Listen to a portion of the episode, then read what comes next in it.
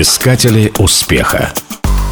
Изделия из керамики делали все народы во все времена. Но керамика керамики рознь. Отличаются технологии приготовления глины, обжига и росписи. В России традиционным центром производства керамики с давних пор была Гжель. Многие считают, что это и есть название изделий. На самом деле Гжель – исторический район, расположенный вдоль железнодорожной линии Москва-Муром-Казань, включающий около трех десятков деревень. С середины 17 века из местной глины крестьяне делали замечательные вещи. Посуду, игрушки, изразцы, статуэтки и кирпичи. Наиболее умелые мастера освоили муравленую посуду, покрытую зеленоватой или коричневой глазурью. Изделия расписывали цветами и листьями, используя лиловую, желтую и коричневую краски.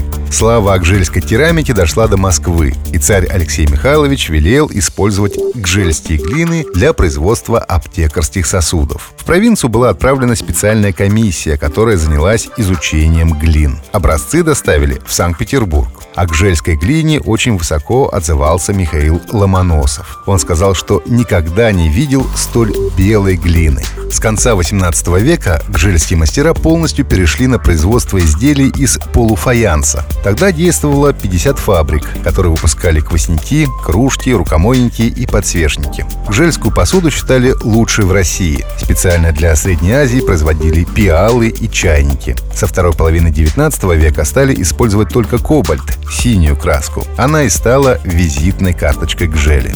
Был период, когда гжельские фабрики пришли в упадок. С новой силой производство возобновилось лишь в середине 20 века. Артели росли как грибы. Сначала появилась артель «Вперед керамика», потом несколько артелей создали объединение «Художественная керамика». Появились известные художники, из-под кисти которых выходили настоящие шедевры. Впоследствии некоторые статуэтки и посуда стали ценными экспонатами в крупнейших музеях страны. Гжель и сейчас остается визитной карточкой России. Чтобы убедиться в этом, достаточно зайти в любой сувенирный магазин, где часто бывают иностранные туристы. Современные предприятия выпускают не только посуду и сувениры, но и часы, люстры и даже телефонные аппараты. Немалое количество продукции идет на экспорт в Германию, США, Японию и другие страны. Во всем мире Гжель также прочно ассоциируется с Россией, как и русская матрешка. Искатели успеха.